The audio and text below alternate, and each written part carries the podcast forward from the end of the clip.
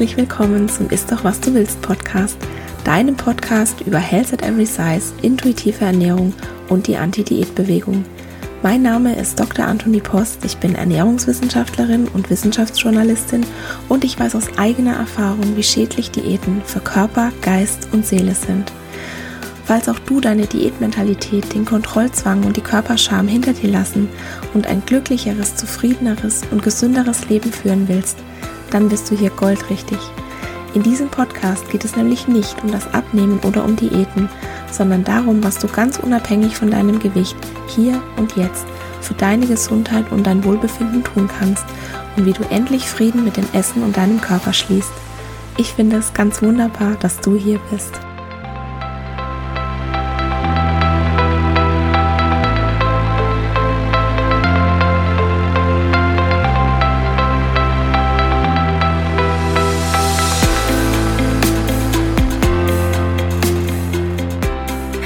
Willkommen zu Episode 7. Diäten machen dick und krank. Warum Diäten keine Probleme lösen, sondern sie verursachen. Ich bin ganz aufgeregt heute, denn es ist eine ganz besondere Episode. Ich habe nämlich meinen ersten Gast hier im Podcast und zwar die wunderbare Petra Schleifer von Belly and Mind. Petra ist Ernährungswissenschaftlerin, Heilpraktikerin und Traumatherapeutin und setzt sich ebenfalls für die Anti-Diät-Bewegung und für Health at Every Size ein. Wir haben uns so vor knapp drei Jahren kennengelernt und zwar habe ich sie über ihren Podcast Belly and Mind entdeckt und ich habe mich sofort in ihre Geschichte auch wiedergefunden. Und ich habe ihr dann eine E-Mail geschrieben und die war auch, glaube ich, so ein bisschen verwirrt mit Ich bin du und du bist ich und wir haben so viel gemeinsam. Und daraufhin hat sie dann angefangen, mich zu coachen. Und das war sozusagen der Anfang von all dem hier. Also ohne Petra würde ich jetzt gerade nicht hier sitzen und einen Podcast zu Health at Every Size aufnehmen. Mittlerweile habe ich einen anderen Coach, weil Hamburg-Stuttgart, das ist nicht gerade um die Ecke, aber aus unserer Zusammenarbeit hat sich eine Freundschaft entwickelt und wir tauschen uns regelmäßig aus, wir unterstützen uns gegenseitig und wir haben tatsächlich einiges zusammen vor, aber dazu später mehr. Liebe Petra, herzlich willkommen als erster Gast im Ist doch was du willst Podcast. Ich freue mich unheimlich, dass du hier bist. Liebe Anthony, vielen Dank. Ich bin ganz gerührt über deine Worte. Es ist äh, total entzückend und äh, da bin ich immer ganz stolz und gerührt, äh, wenn ich Menschen mit auf die richtige Seite gezogen habe. Mich ja auch. Ich war ja damals auch noch nicht so weit wie heute und wir haben uns da ja ganz gut parallel irgendwie mit dem ganzen Kram zusammen entwickelt und so, so gegenseitig ein bisschen aus der Diätmentalität herausgezogen, habe ich immer so das Gefühl.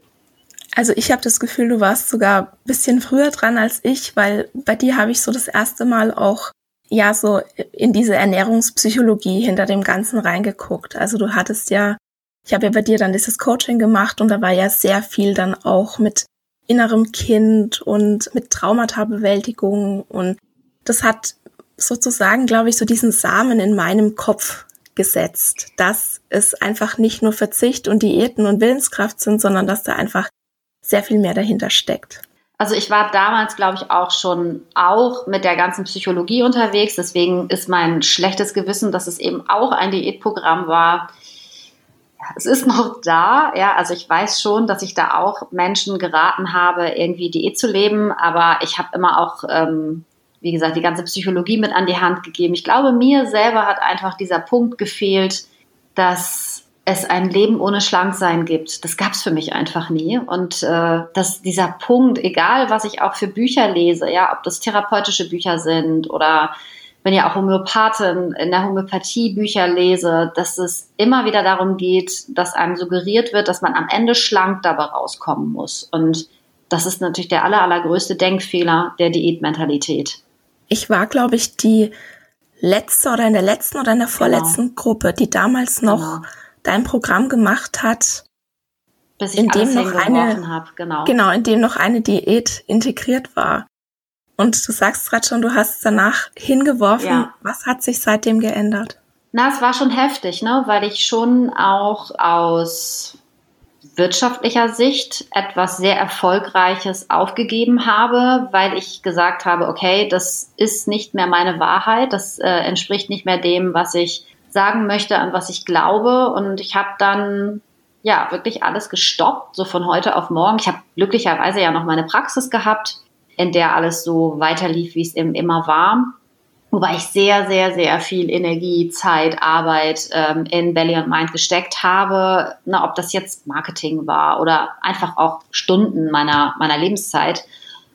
Und dann zu sagen, okay, das stimmt für mich nicht mehr, ich mache hier mal einen Break. Und diesen Break, das hat auch, ja, so zwei Jahre lang habe ich dann auch keine Kurse angeboten, so richtig das war, wie gesagt, also auch wirtschaftlich ein Neuanfang und einige Leute haben mich da ganz schön für bekloppt erklärt. Mhm, ja, das glaube ich. Du hast gerade gesagt, deine Praxis ist weitergelaufen. Also Petra ist Heilpraktikerin. Du bist aber ja auch Ernährungswissenschaftlerin. Genau. Und zwar, du hast Ernährungswissenschaften studiert. Erzähl doch mal so ein bisschen was über dich. Was ist die Geschichte dahinter, deine Diätgeschichte? Genau, ich bin heute 51, ähm, habe mit neun meine erste Diät gemacht, habe also da alles, was man so in den 80er, 90ern gemacht hat, also allen größten Schwachsinn, den man so machen kann, da war ich immer vorne weg in einem sehr, sehr jungen Alter, wo ich heute wirklich traurig bin, wenn ich darüber nachdenke. Das bedeutet natürlich auch, dass mein, dass ich nie so ein wirklich gutes Körpergefühl zu meinem Körper entwickeln konnte über lange, lange Zeit. Ich musste das äh, sehr spät, sehr intensiv nachholen. Hab dann äh, ein Ernährungsgymnasium gemacht und nach dem Ernährungsgymnasium habe ich gedacht, verdammte Axt, ich weiß immer noch nicht genau. Dann habe ich Ernährungswissenschaften studiert, bin dann in die Lebensmittelindustrie gegangen, habe da lange Zeit den Bereich Functional Food gemacht, habe also auch Studien mit Universitäten durchgeführt, habe nährstoffangereicherte Produkte wissenschaftlich untersucht und auch Marketing und sowas dafür gemacht. Ja, und deswegen würde ich sagen, weiß ich ziemlich viel aus der Lebensmittelindustrie und das ist manchmal weiß man viel zu viel. Ne? Manchmal hat man so das Gefühl, so, okay, das hätte ich jetzt gar nicht wissen müssen, das macht alles nur noch komplizierter.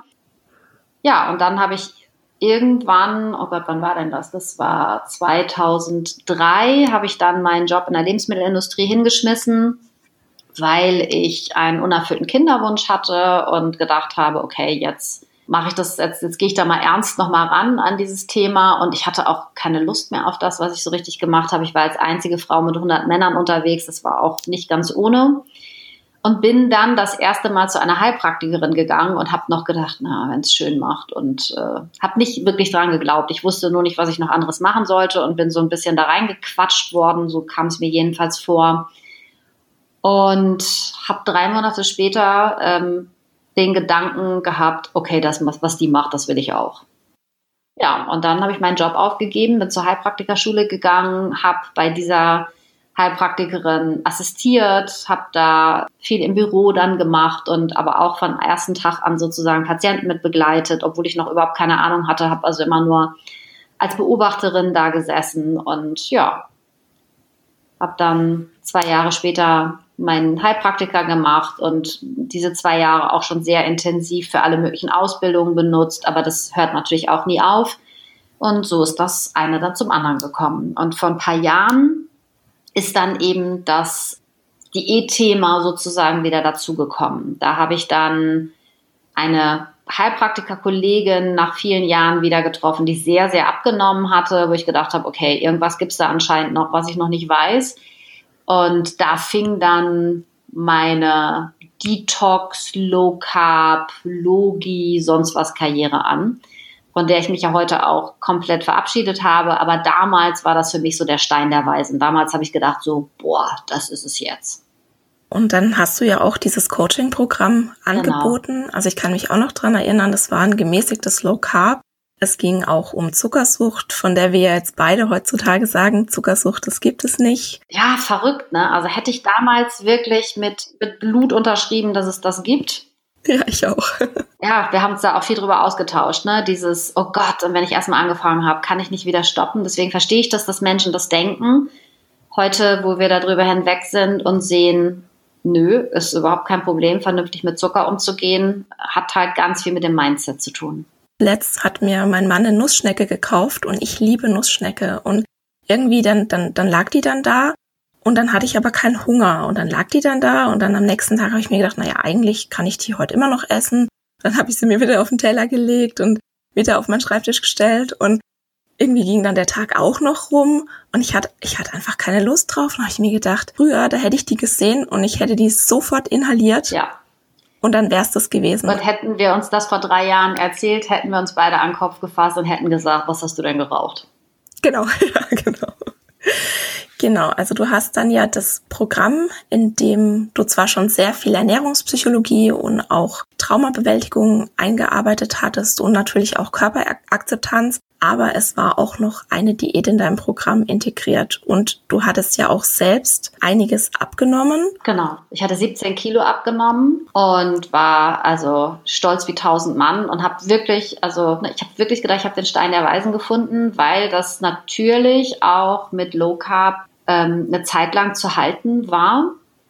Später wurde es dann, also von Jahr zu Jahr wurde es dann schwieriger, weil auch wenn du Low Carb lebst, äh, nimmst du einfach nach und nach weiter zu. Das hat nichts damit zu. Ich habe nichts anders gemacht. Das ist einfach eine Anpassung des Körpers, dass eben wirklich der Stoffwechsel runtergefahren wird und dann fängt man irgendwann an zu kämpfen. Ne, also die Menschen, die denken, ja, ich mache das jetzt seit zwei Jahren und es geht hervorragend, da denke ich immer, mh, hm, Mhm. Ich habe es fünf Jahre gemacht und dachte immer, es geht hervorragend, bis ich irgendwann gemerkt habe, es geht überhaupt nicht hervorragend und es ist tierisch viel Kraftaufwand und ich auch, also für mich ist es wirklich auch eine Entscheidung gewesen, die irgendwie so, ja, ich sag mal so ethisch-moralisch, ne? Es war irgendwann auch sowas wie, ich werde nie wieder einer Frau sagen oder überhaupt einem Menschen sagen, dass ich glaube, es ist gut wenn er abnimmt. Egal in welcher Körperform er vor mir steht, weil unsere Gesundheit mit der äußeren Form einfach nichts zu tun hat. Stimme ich dir absolut zu. Und bei dir ging es dann ja weiter. Also es wurde immer schwieriger, das Gewicht zu halten. Und wie hast du dann sozusagen den Absprung geschafft? Also dass du keine Diäten mehr anbieten willst, sondern dass du dich so langsam zu dem entwickelt hast, wofür du jetzt stehst? Also ich habe tatsächlich erst das Programm gestoppt, bevor ich dann selber aufgehört habe, Diäten zu machen. Also es war tatsächlich keine Entscheidung aus dem, ich habe keinen Bock mehr, sondern es war wirklich eine rationale Entscheidung aus, das will ich so nicht mehr, das ist nicht die Wahrheit, das ist nicht meine Wahrheit, das mache ich nicht mehr weil ich einfach den Schmerz der Menschen gesehen habe und den ich ja nun selber auch zu gut kenne. Dieses, wenn du dann abgenommen hast und dann nimmst du langsam wieder zu und ja, dann gibt es diese ganzen Komplimente dafür, dass du abgenommen hast und du bist eigentlich schon, während du die Komplimente hörst, hast du eigentlich schon wieder Angst, dass das alles wieder weggeht. Ja, weil du kennst es ja so gut, ne? Du hast abgenommen und dann siehst du, wie langsam die Waage wieder nach oben klettert. Ich habe dann tatsächlich, ähm, ich, es gab einen Umzug, wo ich also ähm, aus einer kleineren Stadt hier in der Umgebung von Hamburg nach Hamburg zurückgezogen bin. Und dann gab es etwas in meinem Leben, was mich sehr von den Füßen geholt hat. Das binde ich jetzt hier nicht mit ein, weil das nicht nur mich betrifft. Und da bin ich also sehr tief gefallen, sag ich jetzt mal. Und da habe ich dann auf einmal gemerkt, wie viel Energie ich immer noch für das Essen aufwenden musste. Das ist mir die ganze Zeit total easy von der Hand gegangen, wenn ich ehrlich bin. Und erst als es dann wirklich schwierig wurde, ja, und ich dann etwas zu bewältigen hatte, was eben nicht Daily Business war. Äh, ich habe halt keine Kinder, ne? Also ich denke, mit Kindern ist es sowieso nicht Daily Business, aber ich habe mein Leben eigentlich, das war so ganz gut unter Kontrolle, sage ich jetzt mal. Und ich hatte auch immer das Gefühl, ich habe mein Leben unter Kontrolle, wenn ich mein Essen unter Kontrolle habe. Das ist ja so die ähm, ein Gesicht der Essstörung. Und dann hatte ich halt mein Leben nicht mehr unter Kontrolle. Da ist dann eben was passiert, wo ich erstmal mit klarkommen musste. Und dann habe ich auf einmal gemerkt, so, oh mein Gott, ich, diese ganzen Regeln in meinem Kopf. Und ich kann nicht einfach morgens losgehen und mir beim Bäcker mal ein Brötchen kaufen oder einfach mal irgendwo das essen, was einfach mal da ist, sondern ich habe immer irgendwie diese, bin mit Tupperdosen bewaffnet durch die Gegend gezogen und habe dann erstmal gemerkt, so, okay, ich habe auch keine Kraft und keine Lust mehr, das jetzt den Rest meines Lebens zu machen.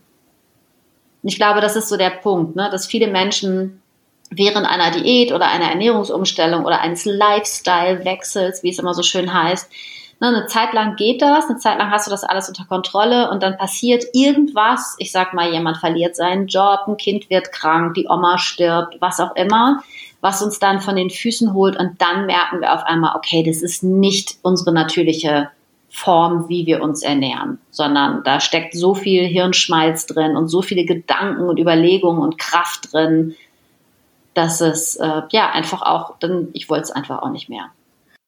Und du hast dann ja wahrscheinlich wieder zugenommen. Also ja, wenn, wenn genau. man ja genau. diese Kontrolle abgibt, genau. dann klettert ja das Gewicht wieder nach oben. Also ich kenne das auch. Was war dann der Auslöser, dass du gesagt hast, nee, ich mache jetzt nicht die nächste Detox-Kur oder die nächste Diät oder ich will mich jetzt nicht weiter kontrollieren, sondern. Ich glaube, das liegt ein bisschen daran, dass ich eben Therapeutin bin und in allen Bereichen, mit denen ich therapeutisch arbeite, halt schon wusste, und das ist so lustig, weil das eben in diesem Bereich irgendwie trotz der ganzen Jahre Therapie und allen möglichen einfach nicht durchgedrungen ist. Ich wusste eigentlich, dass Dinge, die gut sind, zwar Kraft kosten dürfen, aber dass es nicht so eine ewige Disziplin sozusagen braucht. Ja, also wenn ich meine Beziehung nur mit Disziplin führen würde, dann würde ich sie einfach aufgeben. Oder wenn ich meinen Job nicht mit Herzblut und voller Liebe machen würde, dann würde ich ihn eben wechseln, was ich ja auch schon getan habe. Und ähm, ich wusste schon, also ich, ich habe es wirklich so irgendwo auch aus dem Ratio heraus, habe ich dann irgendwann gedacht, so wie kann es sein, dass ich so lange an an so einem Schwachsinn festhalten kann und denke, dass es mich frei macht, schlank zu sein, weil ich dann irgendwie anziehen kann, was ich will. Und in Wirklichkeit ist es total unfrei, weil ich ja die ganze Zeit immer diese Essensgedanken habe. Und ich habe dann wirklich gewusst, okay, ich muss, also ich habe dann intuitives Essen gelesen und Health at Every Size gelesen und sowas. Und das, ich bin einfach so in Resonanz gegangen, dass ich einfach gemerkt habe, okay, das ist so meine Wahrheit, das ist einfach so richtig. Und ich muss jetzt einfach durchhalten. Ich habe wirklich viele innere Dialoge gehabt, ähm, wo ich sozusagen meinem inneren Kind immer wieder ähm, versprechen musste, es nicht wieder auf Diät zu setzen, nicht wieder in den Hunger zu gehen. Und das war schwieriger als jede Diät, gebe ich ehrlich zu.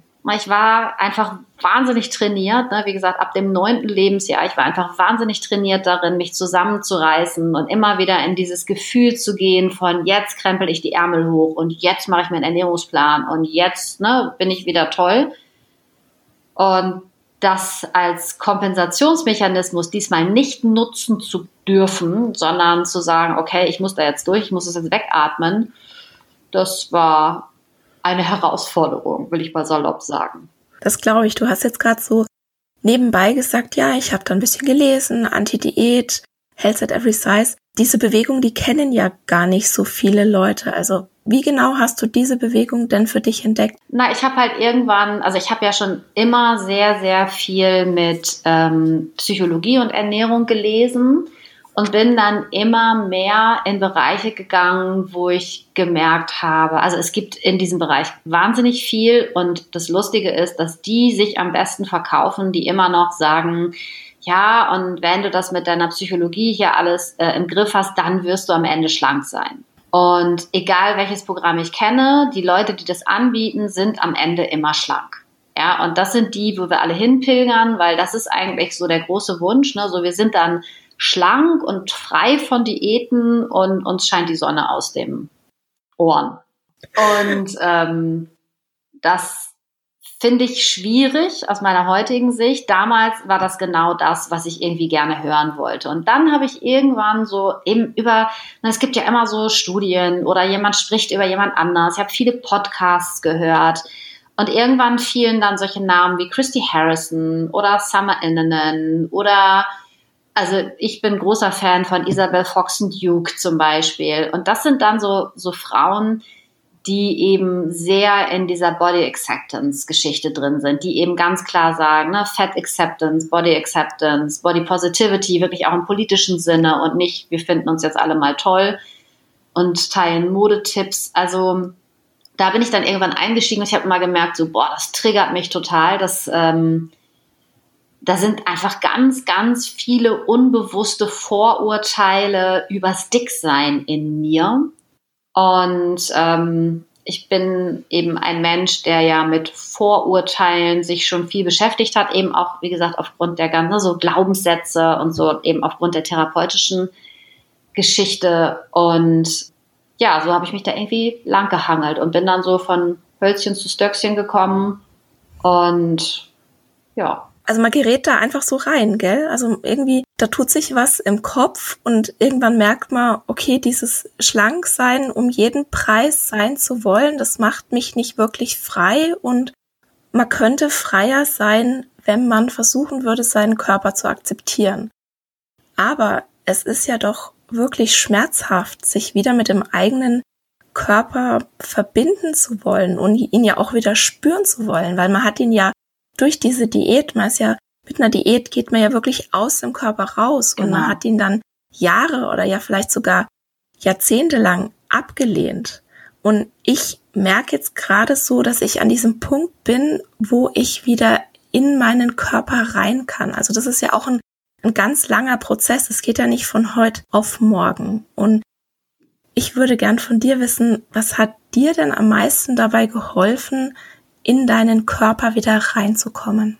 Also ich glaube, dass Diäten einfach wirklich Traumata sind, die wir erleben. Ja, diese Informationen, ne, bei dir wie bei mir ja schon von sehr klein auf an, nicht okay zu sein, sich für den Körper, für das Essverhalten, für das Sein schämen zu müssen, nicht attraktiv zu sein, nicht sexy zu sein, deswegen keinen Mann zu bekommen, nicht erfolgreich sein zu können. Also ich rede jetzt von mir, ne, so. Ähm, das sind diese ganzen Beliefs, die ich als Kind, die mir als Kind eben so mitgegeben wurden und für mich ist es auch so eine Sache der Gerechtigkeit irgendwann gewesen, dass ich eben auch gedacht habe, so, ey, das kann doch nicht sein, dass wir Frauen wirklich nur aufgrund des Aussehens jemand sind. Das, ähm, also soziale Gerechtigkeit ist für mich, ne, das ist wie Rassismus oder ich habe auf Netflix eine Reportage über Transsexualität gesehen und habe die ganze Reportage durchgeheult, weil es so heftig war. Ich glaube, dass das eben auch schon immer irgendwie in Menschen verankert war, die sich diskriminiert gefühlt haben. Und ich habe mich halt sehr diskriminiert gefühlt, ohne wirklich jemals in einem richtig fetten Körper gesteckt zu haben, wo ich dann immer denke, so Gott, ich bin weiß, ich lebe in der westlichen Welt, ich habe keinen wirklich fetten Körper, ich bin eigentlich privilegiert bis unter beide Ohren und habe immer noch dieses Thema, oh mein Gott, wie muss es sein für Menschen, die jetzt auch noch queer oder trans oder sonst was sind, ja, oder schwarz. Also ich glaube, dass das alles so sehr dazu beigetragen hat, dass ich irgendwann gedacht habe, so nee, ich will von dieser anderen Geschichte einfach auch kein Teil mehr sein. Ja, mir geht's auch so. Also wenn wenn wir jetzt noch ein Mann wären und schlank, dann hätten wir wirklich alle Privilegien, die man genau. eigentlich nur haben kann. Und ich denke, dass sich da viele auch wiederfinden in diesen Glaubenssätzen.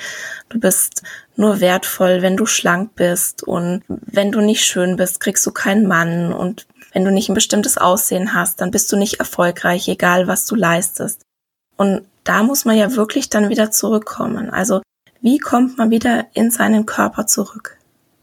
Also bei mir persönlich hat halt wirklich Traumatherapie viel geholfen. Das heißt, dass man also wirklich das Trauma, was man erlebt hat, einmal dieses körperliche Trauma ne, des Verhungerns, ja, wo der Körper eben ja wirklich auch mit, mit Angst reagiert teilweise und wo ja wirklich Angststörungen sich auch entwickeln können, habe ich auch alles gehabt.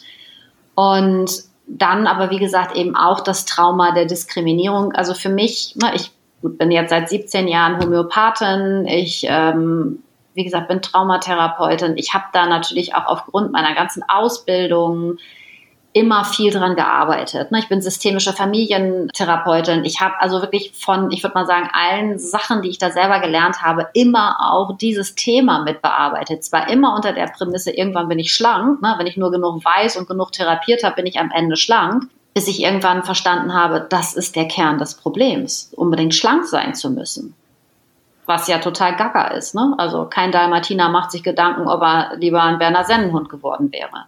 Und deswegen, also ne, wenn du mich fragst, wie ich da rausgekommen, würde ich wirklich sagen, ja, ich habe viel Traumatherapie selber auch gemacht.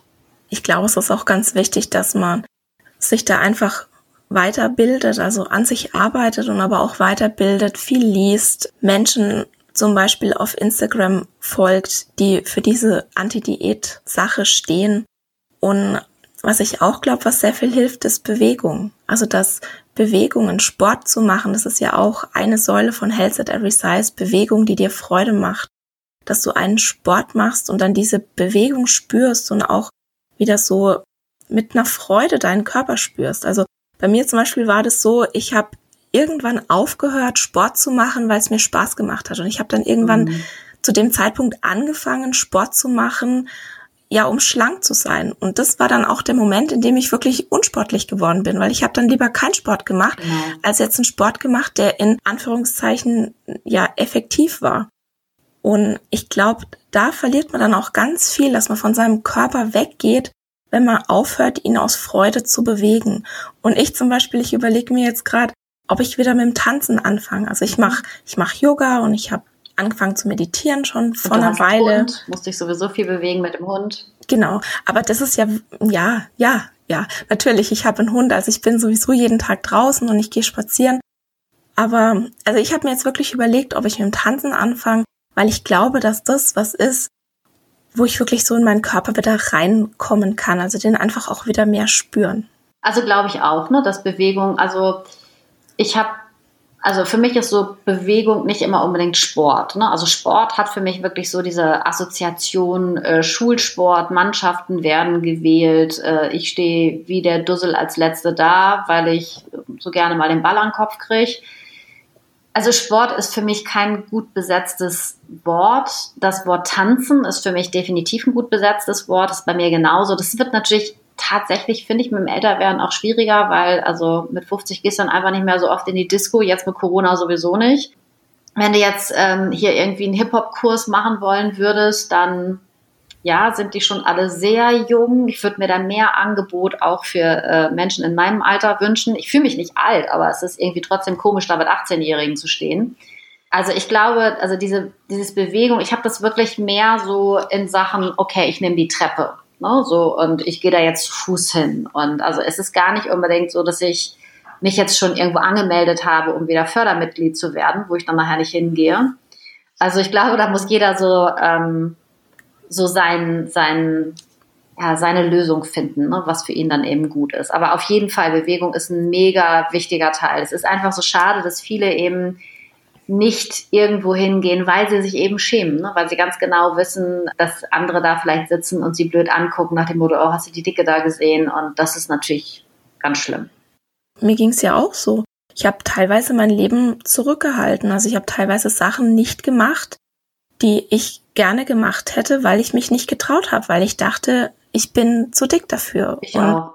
Also ich habe viele Sachen auch wirklich verpasst, weil das in, in meinem Kopf war, wenn du erstmal schlank bist, dann, dann, dann. Kann das Leben anfangen. Genau, dann kann das Leben anfangen. Und ich habe ja wirklich alles dafür getan, um schlank zu sein. Und es hat einfach nicht funktioniert. Also meine ganzen Bemühungen, die sind, die haben dann nur dazu geführt, dass ich halt dicker wurde und dicker wurde. Und ne, wenn es ja um Diäten geht, da hört man ja so oft, ja, das ist ja typisch Frau, die stellen sich ja nur an, die sind schwach, die jammern ist ja klar, dass es dann nichts wird mit dem Abnehmen. Du redest über das Minnesota Starvation Experiment, richtig? Ja, genau. Also falls es jemand nicht kennt, das wurde 1944 von der Universität von Minnesota gestartet und zwar, es war ja Ende oder das Ende des Zweiten Weltkriegs war so langsam absehbar und die Regierung in Washington, die hat sich halt gefragt, wie sie dann diese ganzen unterernährten Menschen in Europa am besten wieder aufpäppeln lassen könnte. Und die wollte aber auch wissen, wie sich so Körper und Psyche von Hungernden verändert und welchen Einfluss das auch auf die Gesellschaft und die Politik haben könnte. Also es war wirklich so ein, so ein ganz ähm, grundlegender Satz, sind hungernde Menschen oder sind unterernährte Menschen wirklich zu einer Demokratie fertig? Nee, nicht fertig, fähig. Sind, jetzt nochmal, sind hungernde und unterernährte Menschen auch wirklich zu einer Demokratie fähig. Also es ging wirklich um so ganz grundlegende Fragen. Und dafür wurden dann, wie gesagt, an der Universität von Minnesota aus 400 Kriegsdienstverweigerern, also es waren freiwillige Bewerber, 36 junge Männer ausgewählt, die psychisch stabil waren, die sportlich waren. Also das waren wirklich so richtig starke Männer. Und die wurden dann erstmal drei Monate in einem Kontrollzeitraum untersucht und ganz normal ernährt. Und dann ging irgendwann das große Hungern los. Also statt diesen, ich weiß nicht, ich glaube, es waren so 3500 Kalorien, 3500 bis 4000 Kalorien am Tag, bekamen die nur noch 1500 und das mussten sie sechs Monate durchhalten. Und es waren zwei Mahlzeiten morgens und abends und es war wohl auch jetzt nicht so der Bringer. Also die hatten wohl immer so das Gleiche wie äh, Kohl, Rüben, mhm. Kartoffeln, Brot, weil, wie gesagt, das war ja eine Hungerstudie und die haben natürlich dann das Essen bekommen, das in Europa auch nach dem Krieg dann zur Verfügung gestanden hätte. Und was sagst du denn zu diesen 1500 Kalorien? Also als ich es gelesen habe, also erstmal habe ich mich irre gefreut, als ich diese Studie gefunden habe, weil ich die gelesen habe und gedacht habe, mein Gott, es gibt eine Studie über mich. Und dann habe ich gedacht, ich bin nicht männlich, ich äh, bin nicht 1945. Ähm, wow, wie kann es sein, dass Menschen sich genau so 1945 ohne diesen ganzen Schönheitsdruck mit Diäten verhalten haben, wie wir uns heute unter Diäten verhalten, also als, ja, wenn wir eben Diät machen, verhalten. Und bei 1500 Kalorien habe ich gedacht, ist ja Killefits. Ja, da lebe ich ja drei Wochen von, so ungefähr. Also, ich glaube, die meisten von uns haben einfach schon so viel krasseres Zeug gemacht. Und ich meine, man sagt ja so 1600 Kalorien und die hatten ja so 1500 bis 1800 ist ja eigentlich eine gemäßigte Diät, ist ja etwas, was ähm, von der Adipositas-Gesellschaft und so weiter empfohlen wird. Als gesunde Abnahme. Genau, ja, also wo wir, wo wir darüber sagen, ne, reden, also nach dem Motto, ja, ne, und also ich glaube, das kann ich von dir auch sagen. Wir haben ja alle wahrscheinlich gerne auch mal dieses Quick and Dirty gemacht, ne? so mhm. in drei Tagen sieben Kilo. Nein, ist jetzt übertrieben, aber. Wie gesagt, bring hier niemand auf Gedanken, bitte. Okay, Gibt, geht ja sowieso nicht, ne? Aber wir haben, glaube ich, schon heftigere Sachen War ich gemacht. dabei, ja. Und ähm, ich glaube, die Brigitte-Diät hatte 1200, 1600, irgendwie sowas. Ja, und ja. da hätte man immer noch gesagt, ja, das sind die gemäßigteren Sachen. Und genau. Also, wie gesagt, ich habe gedacht, Anfänger. Und ich habe das auch, wie ich das das erste Mal gelesen habe, habe ich mir gedacht, ja, pff, 1500 Kalorien, ja. Und dann habe ich aber mal gelesen, was diese Hungerphase, die hat bei denen sechs Monate angehalten, also drei Monate Kontrollzeitraum und dann haben die sechs Monate diese 1500 Kalorien bekommen und die wurden außerdem angehalten, dass sie ihren aktiven Lebensstil beibehalten sollen. Also die sind dort ihrer Arbeit im Labor nachgegangen und die sollten auch mindestens 22 Meilen pro Woche laufen. Was ungefähr 36 Kilometer, glaube ich, sind, ne? So 33, genau. 36, irgendwie so. Genau. Und als ich dann diese Auswirkungen gelesen habe, also bei denen äh, liest dann zuerst mal die Libido nach. Also die hatten keine Lust mehr auf Sex, die wurden apathisch, die wurden depressiv, die konnten sich nicht mehr konzentrieren, die hatten Schwindel, die hatten alle so ein Fiepen im Ohr. Also ich weiß jetzt nicht alle, aber das haben wohl einige angegeben. Die waren extrem müde, denen sind die Haare ausgefallen. Die haben wohl auch ganz viele Ödeme gekriegt und ja, richtig Hungerödeme, ne? Das ist so ein bisschen, wie wir das von afrikanischen Kindern kennen. Genau, der Puls hat sich verlangsamt, sie haben ständig gefroren, also auch im Sommer. Und was ich auch ganz interessant fand, die haben sich dann auch nicht mehr für Körperpflege interessiert oder soziale Umgangsformen. Also denen wurden Tischmanieren egal. Und dieses ganze Leben und Denken, das konzentrierte sich nur noch auf eins, und zwar Essen. Also ich finde es so lustig, weil ich auch gelesen habe, dass die dann da gesessen haben und äh, Kochbücher studiert haben. Ja. Ja, und also ich würde mal sagen, ich hab, bin fast zum Fieder meines Mannes geworden, wenn ich auf harten Diäten war. Also der musste dann all die Dinge, die ich gerne gegessen hätte, essen. Na, ich habe auf einmal angefangen, jeden Tag Kuchen zu backen. Ja, kenne ich. Und habe ihn aber natürlich nicht gegessen, sondern er musste ihn dann essen. Und ähm, also das war auch so ein totaler Kompensationsmechanismus, was ich nicht verstanden hatte. Ich hatte das damals immer so nach dem Motto, boah, guck mal, wie stark ich bin. Ich kann sogar Kuchen backen. Hab mir das also wirklich auch zurecht gebaut. Und ja, was ich so heftig finde, ist diese ganzen körperlichen Geschichten.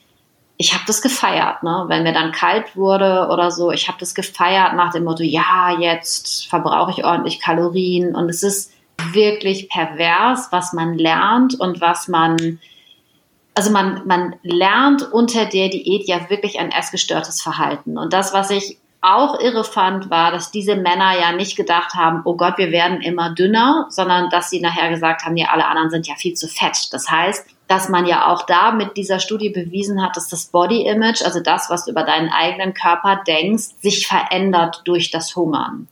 Das finde ich auch sehr, sehr spannend, weil Body Image ja auch einen ganz, ganz großen Einfluss eben darauf hat, was wir über unseren Körper denken. Und viele Menschen sagen ja sowas wie, ja, aber ich muss wirklich abnehmen.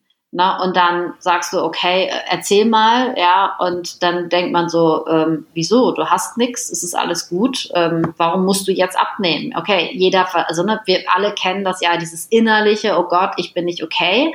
Das ist eben, wie gesagt, bei diesen Männern auch sehr auffällig gewesen.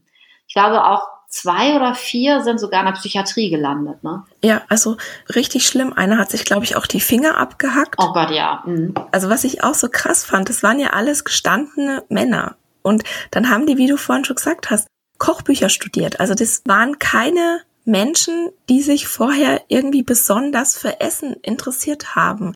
Aber dadurch, dass ihnen das Essen verboten wurde, hat es dazu geführt einfach, dass die das noch mehr wollten und noch mehr wollten. Der Körper übernimmt dann die Herrschaft. Ne? Wer, also kein Körper dieser Welt will verhungern. Unser Hormonsystem setzt dann einfach so krasse Mittel an. Und ich glaube, jede Frau, die ihre Tage bekommt, weiß, was Hormone machen können. Jeder, der schon mal schwanger war, erst recht. Ja, und da setzen eben auch die ganzen Hormone ein, dass der Körper nur noch auf Überleben getrimmt ist. Es haben ja auch welche Essen geklaut, die dann aus der Studie ausgeschieden sind. Genau, die wurden dann aus der Studie ausgeschlossen. Also das, ja, die, die wurden teilweise kriminell. Ja, irre, ne? Weil die Hunger hatten. Ich finde es eigentlich furchtbar. Diese Studie, die wurde vor 75 Jahren, habe ich jetzt richtig gerechnet? Ja. Ja. Vor 75 Jahren wurde die durchgeführt. Also wir wissen seit 75 Jahren, was Diäten mit uns machen aber sie wird halt nicht veröffentlicht. Ich weiß nicht, wie es dir geht. Ich habe die in meinem Studium nicht gelernt. Ich habe in meinem Studium mit meinen Professoren Diättipps ausgetauscht. Und das ist einfach das, was ich meine. Ne? Das ist egal, wo wir uns in der Gesellschaft befinden, ob wir uns bei Medizinern, bei Ernährungswissenschaftlern, bei Alternativmedizinern, bei Psychologen, selbst bei Traumatherapeuten, ja, wir haben alle dieses Diät-Mindset. Wir haben, wir leben alle in dieser Diätmentalität, dass wir eigentlich doch alle aussehen müssen wie der Labrador. Und es gibt nur sehr, sehr wenig Menschen, die das schon verstehen, dass das Quatsch ist. Ja, Health at Every Size bringt da ja glücklicherweise ganz viel Aufklärung. Aber also ich bin auf diesen Gedanken, wäre ich auch von alleine nicht gekommen, muss ich ehrlich zugeben. Ich weiß nicht, wie es dir geht. Ich dachte mein ganzes Leben, ich kann nur gesund sein, wenn ich schlank bin. Genau. Dieses Gesundheitsargument ist auch so ein Totschlagargument. Ja. Ne? Also ich muss Diät machen, um gesund zu sein, um ja. gesund zu bleiben. Und mir ist es auch einfach nicht in den Sinn gekommen, dass Diäten nicht schlank und gesund machen, sondern einfach dick und krank. Und das ist natürlich auch so eine Geschichte, ne? dass das, also auch das Sollgewicht, ja, also dass es ein Sollgewicht gibt, was genetisch festgelegt wird, was wir nicht berechnen können. Ich werde ganz oft gefragt, ja, wo ist denn mein Sollgewicht? Ja, und dann sage ich immer, I don't know, ja, das ist nichts, was man berechnen kann. Der BMI hat nichts damit zu tun. Ja, und auch jede Fettmessung und so weiter hat absolut nichts damit zu tun, weil Fettverteilungsmuster gibt, es gibt halt Figurtypen, die haben unterschiedliche Fettverteilungsmuster, wir haben unterschiedliche hormonelle Geschichten. Also da gibt es nicht irgendwie ein richtig und ein falsch und du musst zwischen, was weiß ich, 50 und 60 und der nächste zwischen 70 und 80 wiegen. Sowas gibt's halt nicht. Und deswegen ist es halt so schwierig, weil die Menschen immer so gerne einen Referenzwert hätten. Und das Sollgewicht geht halt mit den Diäten nach oben. Ja, und ich glaube fest daran, dass wenn ich ein paar weniger Diäten in meinem Leben gemacht hätte, dann wäre ich vielleicht heute in einem schlankeren Körper. Ich glaube das auch. Also mit Zollgewicht meinst du den Setpoint? Genau, ich meine, also das Sollgewicht ist ja wirklich sowas, wo der Körper eben seine beste Funktion hat, wo er seinen besten gesundheitlichen Zustand hat. Der wird im Gehirn geregelt, für alle, die das nicht wissen. Das kann man sich ein bisschen vorstellen wie ein Heizungsthermostat. Ja, wenn du deine Heizung auf 20 Grad einstellst und du eine moderne Heizung hast, dann ist es auch egal, ob du das Fenster offen gelassen hast. Dann bollert deine Heizung bis es diese 20 Grad erreicht hat. Und erst dann reguliert sie sich eben entsprechend. Und so ist mit unserem Körper auch. Ne? Also egal, wie sehr wir Sport machen, egal wie sehr wir hungern, egal was wir für komische Taktiken fahren, unser Sollgewicht ist wie bei der Heizung, dann wird der, der Stoffwechsel eben hoch oder runter gefahren und dann werden die Hormone eben hoch oder runter gefahren. Der Körper ist da ja unglaublich anpassungsfähig und wird auf jeden Fall dieses Sollgewicht von XY immer wieder erreichen und wenn er merkt, dass wir immer wieder darunter sind, weil wir einfach nichts mehr essen, dann ja, wird das halt nach oben regulieren. Es sei denn, du bekommst eine Magersucht. Dann hast du sozusagen gegen deinen Körper gewonnen und darfst den Preis des Todes im Zweifel dann bezahlen. Das ist es ja. Also wir, wir lesen ja so immer auf diesen ganzen Zeitschriften, dass ja wirklich diese Tipps, wie trickst du deinen Körper aus, wie ähm, hast du weniger Hunger. Also bei mir haben wirklich alle Diäten sind dann letztendlich daran gescheitert, dass ich erstens so Hunger hatte und dass ich zweitens auch also dass es für mich nicht alltagstauglich auch war. Also immer wenn dann irgendwas war, du hattest es vorhin ja schon angesprochen, immer wenn irgendwas war, irgendwann ging es dann einfach nicht mehr. Und ich habe da gar nicht so große Sachen gebraucht, sondern ich habe einen Urlaub gebraucht. Also das waren Kleinigkeiten, die mich da aus der Bahn geworfen haben. Ja, dann hat dein Körper einfach besser funktioniert. Ne? Mein Körper hat das vielleicht schon ein bisschen länger einfach gemacht. Du bist ja auch noch mal eine Runde jünger als ich. Ja, ich habe ja aber auch meine Erfahrung mit Diäten. Ja, aber trotzdem bin ich ja, also ne, deswegen habe ich ja trotzdem irgendwie, keine Ahnung, 12, 13 Jahre mehr auf dem Buckel als du. Ja. Und deswegen äh, habe ich diese Jahre einfach auch mehr an Diät. Ne? Und das macht halt was mit einem. Ne? Das ist ja wie, keine Ahnung, wenn du jetzt Englisch lernst und du hast zwölf Jahre mehr Erfahrung, intensives Englisch zu lernen, dann ist die Wahrscheinlichkeit groß, dass ich ein paar Vokabeln mehr weiß als du. Und so ist es mit dem Körper halt genauso. Ne? Der Körper lernt halt permanent dazu. Das ist ja auch das, wo viele Menschen sagen, ähm, ich muss die Diäten wechseln, sonst funktioniert es nicht mehr. Ja, und deswegen werden dann immer die Strategien gewechselt. Erst mache ich die eine Diät, oh, die funktioniert dann irgendwann nicht mehr. Na gut, dann gehe ich auf die andere Diät. Oh, die funktioniert auch irgendwann nur noch einmal. Und so ne, haben die Menschen dann irgendwann 20, 30 oder noch mehr Diäten ausprobiert. Also ich komme da locker drauf.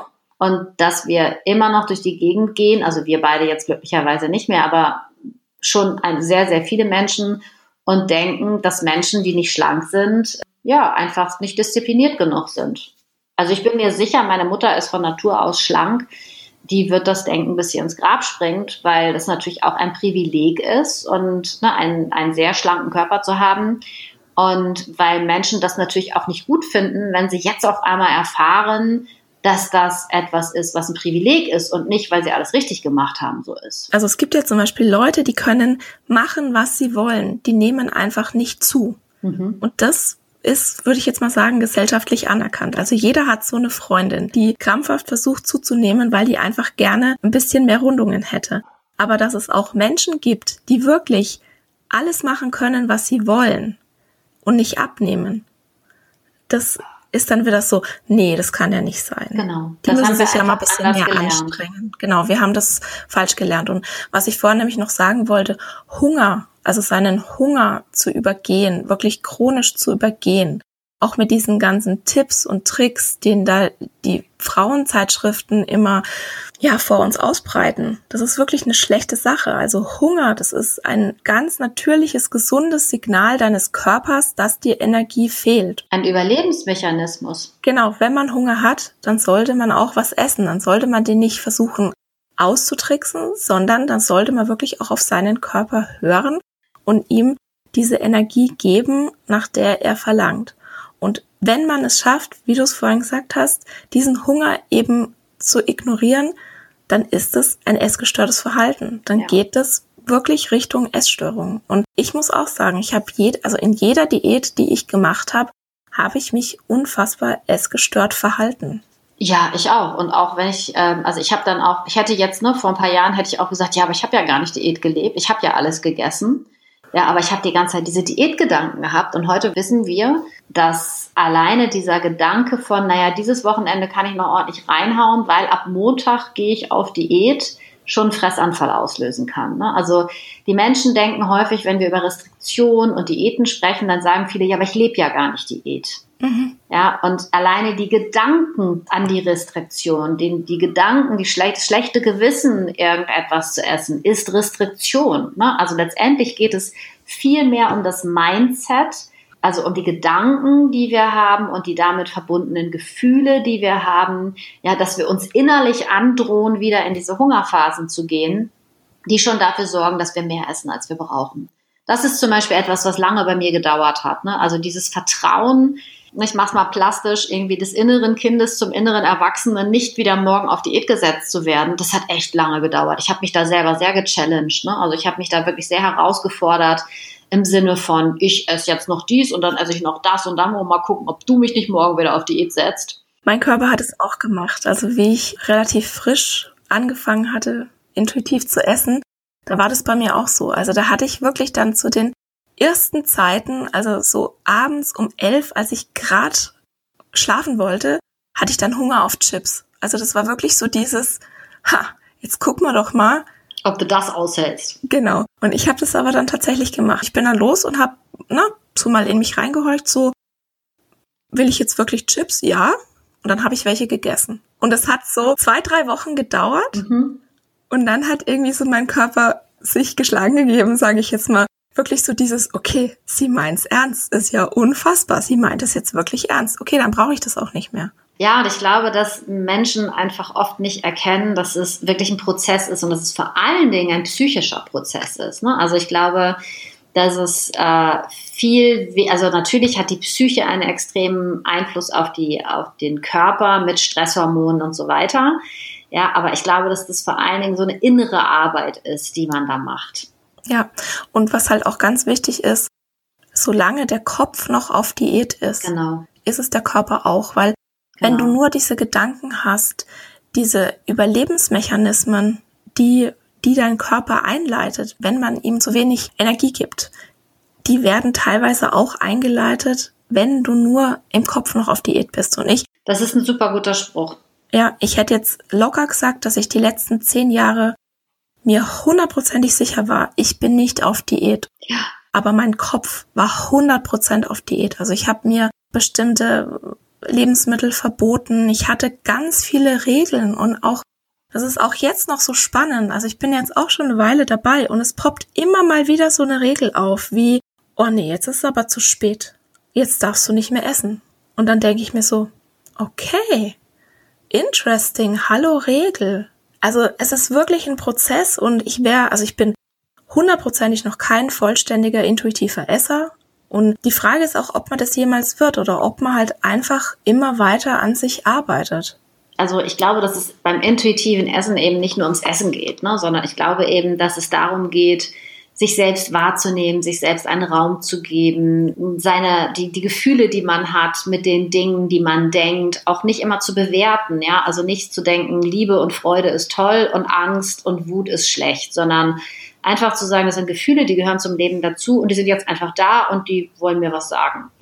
Und sie einfach erstmal anzunehmen. Also ich glaube wirklich, dass es so, dass das intuitive Essen oft sehr oberflächlich nur betrachtet wird und oft auch immer noch aus der Diätmentalität betrachtet wird. Und ich glaube, dieses Fertigwerden, ich glaube, das ist so wie die Entwicklung des Menschen. Man ist halt nicht fertig. Es sei denn, man springt irgendwann in die Kiste, dann ist man fertig. Aber vorher glaube ich nicht. Genau deshalb finde ich Health at Every Size einfach als Konzept noch mal spannender als die intuitive Ernährung. Also die intuitive Ernährung ist ja eine der drei Säulen von Health at Every Size neben Körperakzeptanz, also Body Positivity und was wir auch vorhin schon hatten, Bewegung aus Freude. Und es ist schon auch alles drin. Also Körperakzeptanz ist in intuitiver Ernährung drin und auch Bewegung ist in intuitiver Ernährung drin. Aber ich finde dieses Health at Every Size Konzept, das stellt es einfach nochmal so raus, weil ich glaube, du kannst dich nicht intuitiv ernähren, wenn du deinen Körper nicht magst. Also wenn du deinen Körper ablehnst, dann kannst du nicht auf ihn hören, dann wirst du auch nicht drauf hören, was er dir sagt. Naja, das ist so wie wenn du deinen Vater nicht ausstehen kannst, ja, dann wird der jedes, wirst du jedes Mal, wenn, wenn der den Mund aufmacht, eher mit Abneigung reagieren, als dass du denkst, oh Papi, das hast du aber schlau gesagt, ja, und der wird auch nicht den ganzen Tag nur Quatsch reden. Also ich glaube, letztendlich ist es eben, es ist halt eine Beziehung, die wir haben, ja, und zwar die längste Beziehung überhaupt. Ne? Wir haben, also wir werden in diesem Körper geboren und wir werden in diesem Körper sterben und wir können ihn jetzt annehmen und akzeptieren, so wie er ist. Oder wir können ihn die ganze Zeit von außen betrachten und bemäkeln. Und das ist ja leider auch etwas, was unsere Gesellschaft sehr stark tut. Und dadurch trennen wir uns halt von uns selbst und auch gesellschaftlich ähm, haben wir eine Trennung. Ne? Also wir trennen uns von Menschen, weil wir uns diskriminiert fühlen, weil wir ständig bewertet werden, weil wir vielleicht auch ständig bewerten.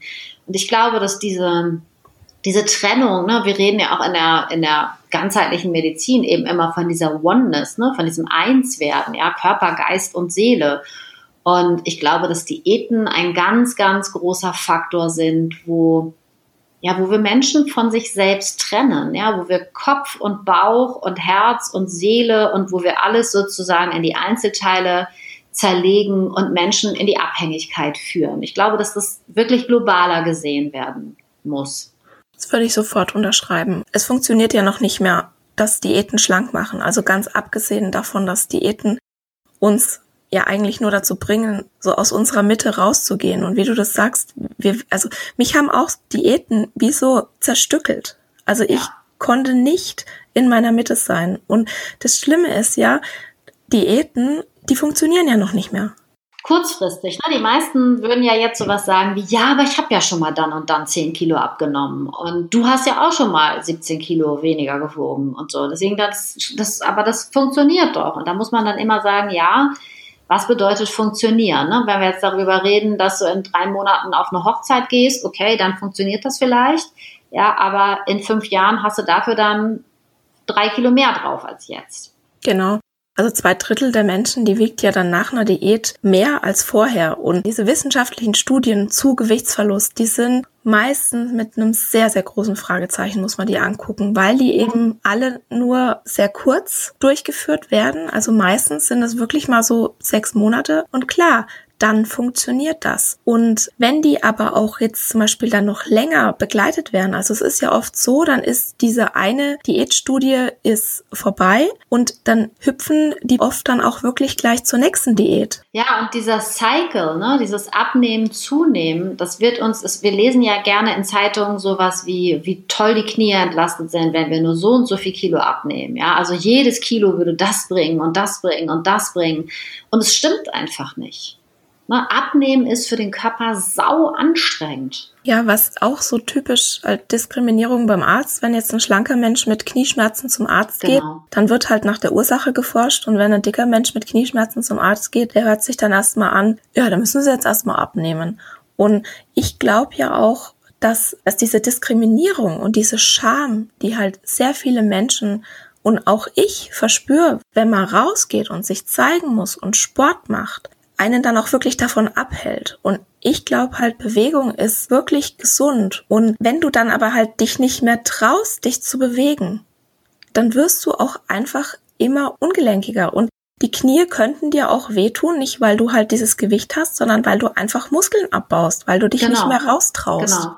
Das ist auch Health at Every Size. Das sagt nicht, ja, jetzt nehmen wir erstmal ab, sondern Health at Every Size schaut wirklich, was man direkt für die Gesundheit tun kann, ohne jetzt diesen blöden Umweg über das Gewicht zu nehmen, weil Gewicht und Gesundheit kannst eh nicht vom einen auf das andere schließen, auch wenn es unsere Gesellschaft uns so einreden will. Also das, was mir tatsächlich ähm, ein, ein kleines bisschen sozusagen an dieser Geschichte fehlt, ist einfach diese Traumabetrachtung. Dass ich glaube wirklich, dass dass es so, so, so viele Menschen gibt, die einfach körperlich so traumatisiert wurden. Ne? Ob das jetzt Menschen sind, die Missbrauch erlebt haben, die Gewalt erlebt haben, die Hunger erlebt haben, egal ob jetzt durch Kriege oder durch heftige Diäten oder all das, ja, weil das alles ja, also auch ein, ein Krieg läuft nicht ohne Scham und sowas ab. Und deswegen, ich glaube, manchmal sind Menschen einfach nicht in der Lage, ne? einfach, ich sag mal jetzt, joggen zu gehen oder sich Sportschuhe anzuziehen und einfach loszulaufen. Ich glaube, das ist das, das, was mir noch manchmal ein bisschen fehlt, ist eben zu sagen, okay, Menschen geben immer ihr Bestes und ähm, es kann eben auch sein, dass die das noch nicht können, ne? dass sie einfach noch nicht da sind, dass sie zur Therapie gehen oder dass sie Sport machen oder dass sie mit Selbstliebe anfangen, sondern ich glaube eben, dass, dass es auch ganz, ganz wichtig ist, dass wir als allererstes mal davon ausgehen, und das ist so, eine, so ein Blick auf die Menschen, den ich in der systemischen Familientherapie gelernt habe, dass jeder Mensch, egal was er macht, immer sein Bestes macht.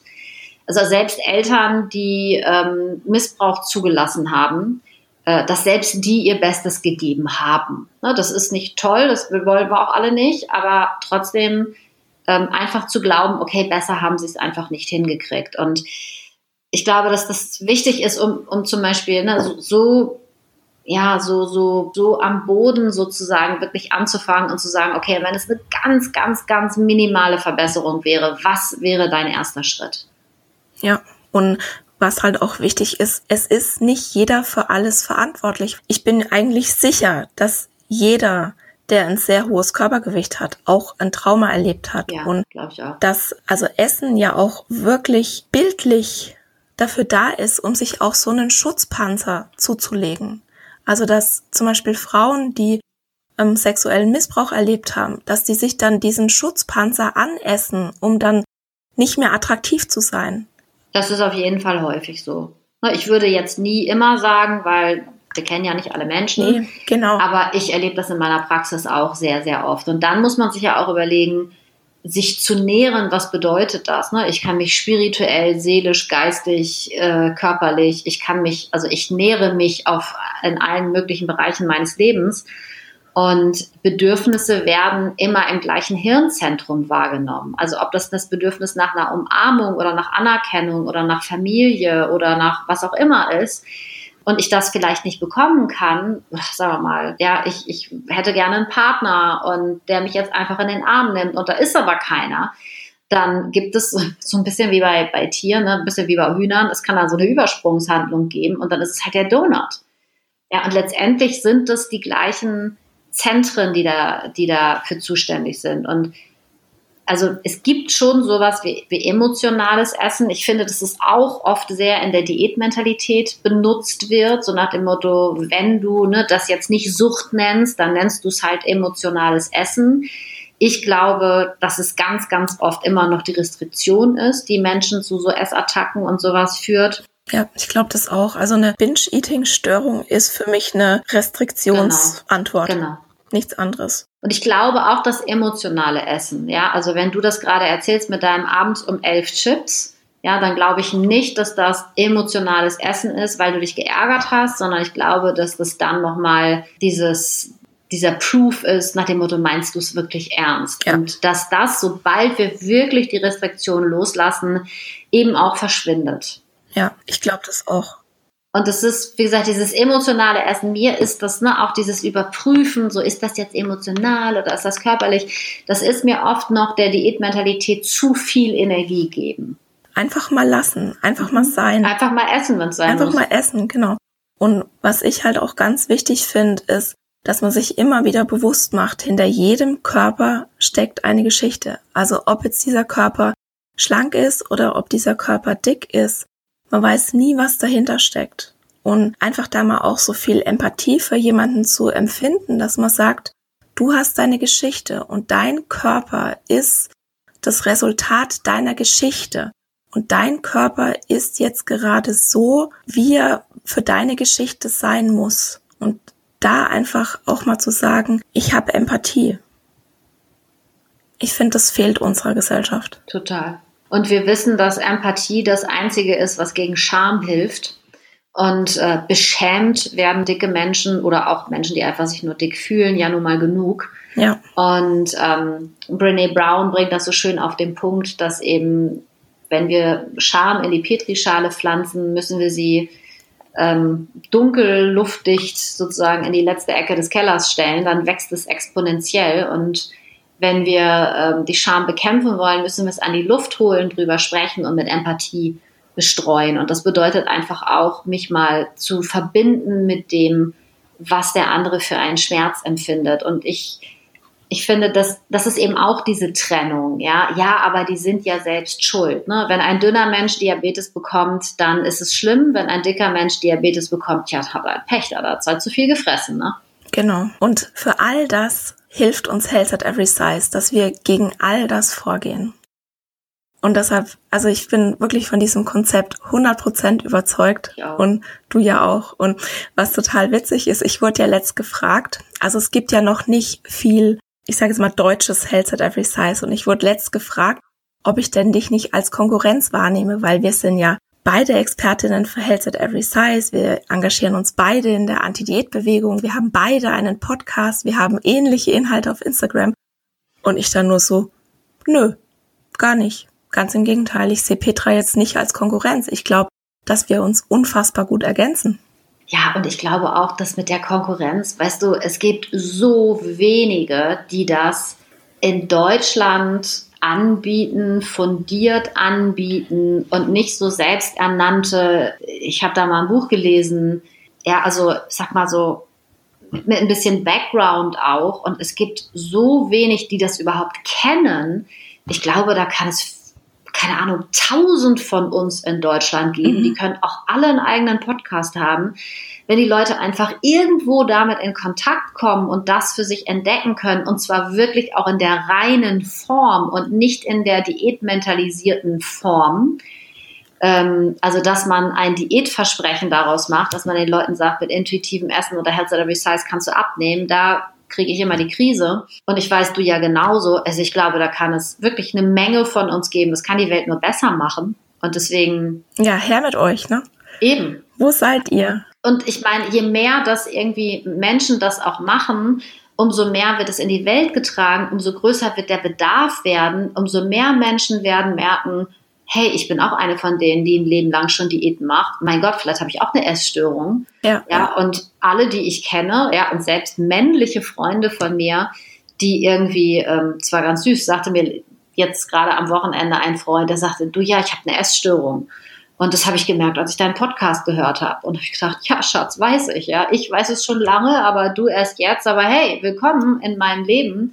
Ja, und ich bin so dankbar, weil wenn Menschen das erkennen, das, da geht es ja nicht darum zu sagen, ich habe eine Störung, mit mir ist was nicht in Ordnung, sondern zu sagen, ey, ich muss echt aufhören mit der, mit der Scheiße auf Deutsch gesagt. Ja, wollen wir es verraten, oder? Wir haben uns dazu entschieden, Health at Every Size in die Welt rauszutragen. Genau. Genau. Wir haben uns entschieden, das deutsche Werk zu werden, wo es ganz viel Praxis und ganz viel Theorie auf eine gut verdaubare Art und Weise gibt. Also nicht so wissenschaftlich verklausuliert, sondern wirklich klar auf den Punkt gebracht, zu kommunizieren, was wir in den letzten Jahren gelernt haben, weil das gibt es tatsächlich noch nicht auf Deutsch. Auf Deutsch ne? gesagt, wir wollen so ein richtig geiles Buch über Health at Every Size schreiben. Und wir sind in den Startlöchern. Also es wird sicher noch ein bisschen dauern, weil ähm, einfach so ein Buchprozess, der dauert mehrere Monate, das Schreiben und das Verlegen und das Drucken und das und das auch alles so safe machen, ne? Das genau. alles auch so safe machen, dass da auch wirklich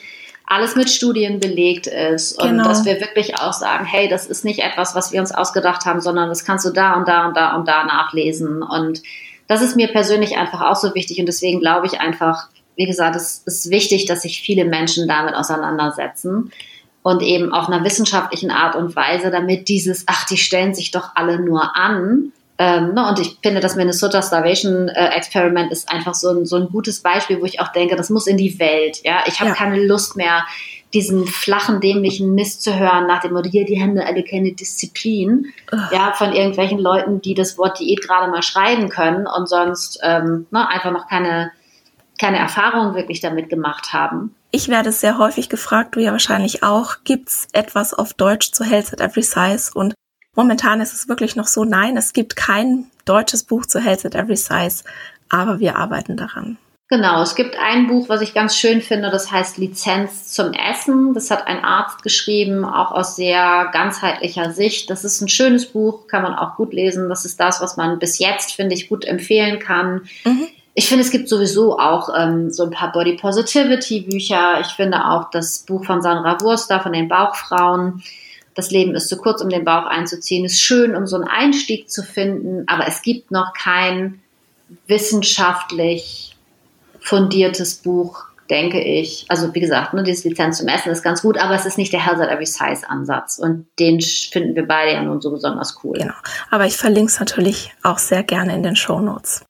Petra, zum Schluss habe ich noch eine letzte Frage und zwar, wir haben jetzt in dem Podcast, also in der heutigen Episode geklärt, dass die Gesellschaft ja wirklich ein sehr feindlicher Ort für jeden ist, der eben nicht diesem gesellschaftlichen, in Anführungszeichen, Idealbild entspricht. Also wer nicht weiß, nicht schlank, nicht heterosexuell, nicht cis, nicht erfolgreich und so weiter und so weiter ist, ja, der hat man manchmal so das Gefühl, hat auf dieser Welt nichts verloren. Also das wird zumindest so den Leuten entgegengebracht von unserer Gesellschaft. Und das muss aufhören es geht hier auch in diesem Podcast und in meiner Arbeit nicht nur ausschließlich um dicke Menschen, sondern wirklich um alle Menschen, um Körperfreiheit, um Körperfrieden. Und meine Frage an dich ist jetzt, was glaubst du, welche Dinge sollte oder könnte jeder von uns heute noch tun, um die Körperakzeptanz in unserer Gesellschaft zu fördern? Also ich glaube tatsächlich, dass es Sinn macht, sich einfach mit diesen Dingen auseinanderzusetzen und, und da wirklich auch mal zu gucken, stimmt das eigentlich, was ich mal gelernt habe? Ich persönlich, ich glaube, also einer meiner Lieblingssprüche ist, Sprüche ist immer Karma is a bitch. Und ich glaube einfach, dass Menschen, die andere diskriminieren, einfach alle Samen dafür säen, dass sie irgendwann diskriminiert werden. Ja, und da gibt's ja noch genug Zeit und Raum für, ob das irgendwann ist, wenn wir alt sind oder wenn wir krank sind oder wenn wir schwach sind oder was auch immer. Und ich glaube einfach, dass es unserer Welt im Allgemeinen gut tun würde, nicht auf die Schwächeren drauf zu hauen. Und ich glaube, dass es immer gut ist, sich seine eigenen unconscious bias, seine eigenen unbewussten Vorurteile anzusehen. Ich glaube, dass das immer ein wichtiger Einstieg ist, ob das jetzt beim Rassismus ist, bei Transsexualität, wir haben einfach so viel standardisierten Müll gelernt, der, glaube ich, für viele Menschen nicht mehr die Wahrheit darstellt. Hm, dass ich glaube, es ist egal, wo du anfängst, aber setz dich einfach damit auseinander, dich in die Schuhe von Minderheiten zu stellen. Und ich glaube, dass wir dann irgendwann aufhören, gewisse Dinge von uns zu geben und gewisse Urteile einfach zu fällen. Das finde ich ganz toll. Es war ein ganz, ganz tolles Schlusswort. Liebe Petra, ich danke dir wirklich. Ich danke dir, dass du mich eingeladen hast. Ich freue mich ganz doll. Also ich bin jedes Mal, wenn ich mit dir spreche, ich habe danach ja wirklich ein Lächeln im Gesicht. Du bist so inspirierend. Du. Das geht mir genauso, du Liebe. Also es ist so toll. Es war sicher nicht das letzte Mal. Also ich habe heute einfach total viel wieder mitnehmen können und auch mir geht's immer so, wenn ich mit dir Dinge bespreche, ja, da, da kann ich die dann auch nochmal so aus einer anderen Perspektive sehen oder da kommt dann ein Input von dir und dann denke ich darüber nach und darüber nach. Also vielen, vielen Dank. Super, super gerne. Vielen Dank, dass du mich gefragt hast. Sehr gerne. Wenn jemand von unseren Zuhörern mehr über deine Arbeit erfahren möchte, dann soll er doch gerne auf Instagram bei dir vorbeischauen. Also dein Instagram-Account ist at bellyandmind. Deine Homepage www bellyandmind.de. Wo kann man dich noch finden? Ähm, ich habe noch eine Praxisseite, petraschleifer.de. Von da kann man auch äh, auf Belly and Mind äh, kommen. Ja. Genau. Ja, lasst uns gerne einen Kommentar da. Wir freuen uns, wenn ihr mit uns in Kontakt kommt und falls du jetzt jemanden kennst, der gerne auch Diäten hinter sich lassen möchte und nicht so recht weiß, wie er das anfangen soll, dann teil doch gern diese Podcast-Episode oder schick die weiter. Erzähl jedem, den du kennst, der das hören möchte, der bereit dafür ist, das zu hören, von Health at Every Size. Und Petra und ich, wir haben uns das wirklich zur Mission gemacht, dieses Konzept in Deutschland bekannt zu machen, weil wir einfach glauben, dass jeder davon profitieren kann. Unsere Gesellschaft, die sieht ja dicke Menschen als schlanke Menschen an, die einfach nicht besonders gut darin sind, dünn zu sein. Doch es gibt eine Möglichkeit, sich zumindest teilweise vor diesen Hänseleien und der Diskriminierung zu schützen. Und zwar, man wird Mitglied im Club der sogenannten guten Dicken. Was ein guter Dicker ist und warum du dich lieber dafür entscheiden solltest, dem Club der schlechten Dicken beizutreten, das erfährst du in der nächsten Episode. Und das war's für heute. Ich danke dir von Herzen fürs Zuhören und hoffe, dass dir die Episode gefallen hat und dass du ganz viel für dich mitnehmen konntest. Falls du denkst, dass es da draußen vielleicht jemanden gibt, dem der Podcast auch gefallen könnte, dann freue ich mich, wenn du dieser Person davon erzählst oder ihr am besten den Link zum Podcast einfach weiterschickst. Vielleicht magst du dir auch die Zeit nehmen, bei Instagram at Dr. Anthony Post vorbeizuschauen und unter dem Post zur heutigen Folge mit uns teilen, was für dich die wertvollste Erkenntnis war. Ich freue mich immer von dir zu hören und gerne kannst du bei Instagram auch all deine Fragen loswerden, falls irgendetwas offen geblieben ist. Auch ich habe meine täglichen Herausforderungen mit der intuitiven Ernährung und mit Health at Every Size, aber es wird Tag für Tag leichter. Ich verspreche dir, wenn du dich darauf einlässt, wirst du dich bald sehr viel freier fühlen, als du jemals für möglich gehalten hast. Und um dir den Einstieg in ein diätfreies Leben ein bisschen leichter zu machen, habe ich einen kostenlosen Audiokurs für dich erstellt, der heißt Wie werde ich meine Diätmentalität los in fünf Tagen? Du kannst ihn dir auf meiner Homepage runterladen www.antonipost.de oder schau einfach in die Shownotes, da findest du alle wichtigen Links. Der erste Schritt in dein neues Leben ist, die Diätmentalität in Frage zu stellen und zu begreifen, dass dir Diäten niemals das geben werden, wonach du dich eigentlich sehnst. In diesem Sinne, isst doch was du willst und alles Liebe, deine Antonie.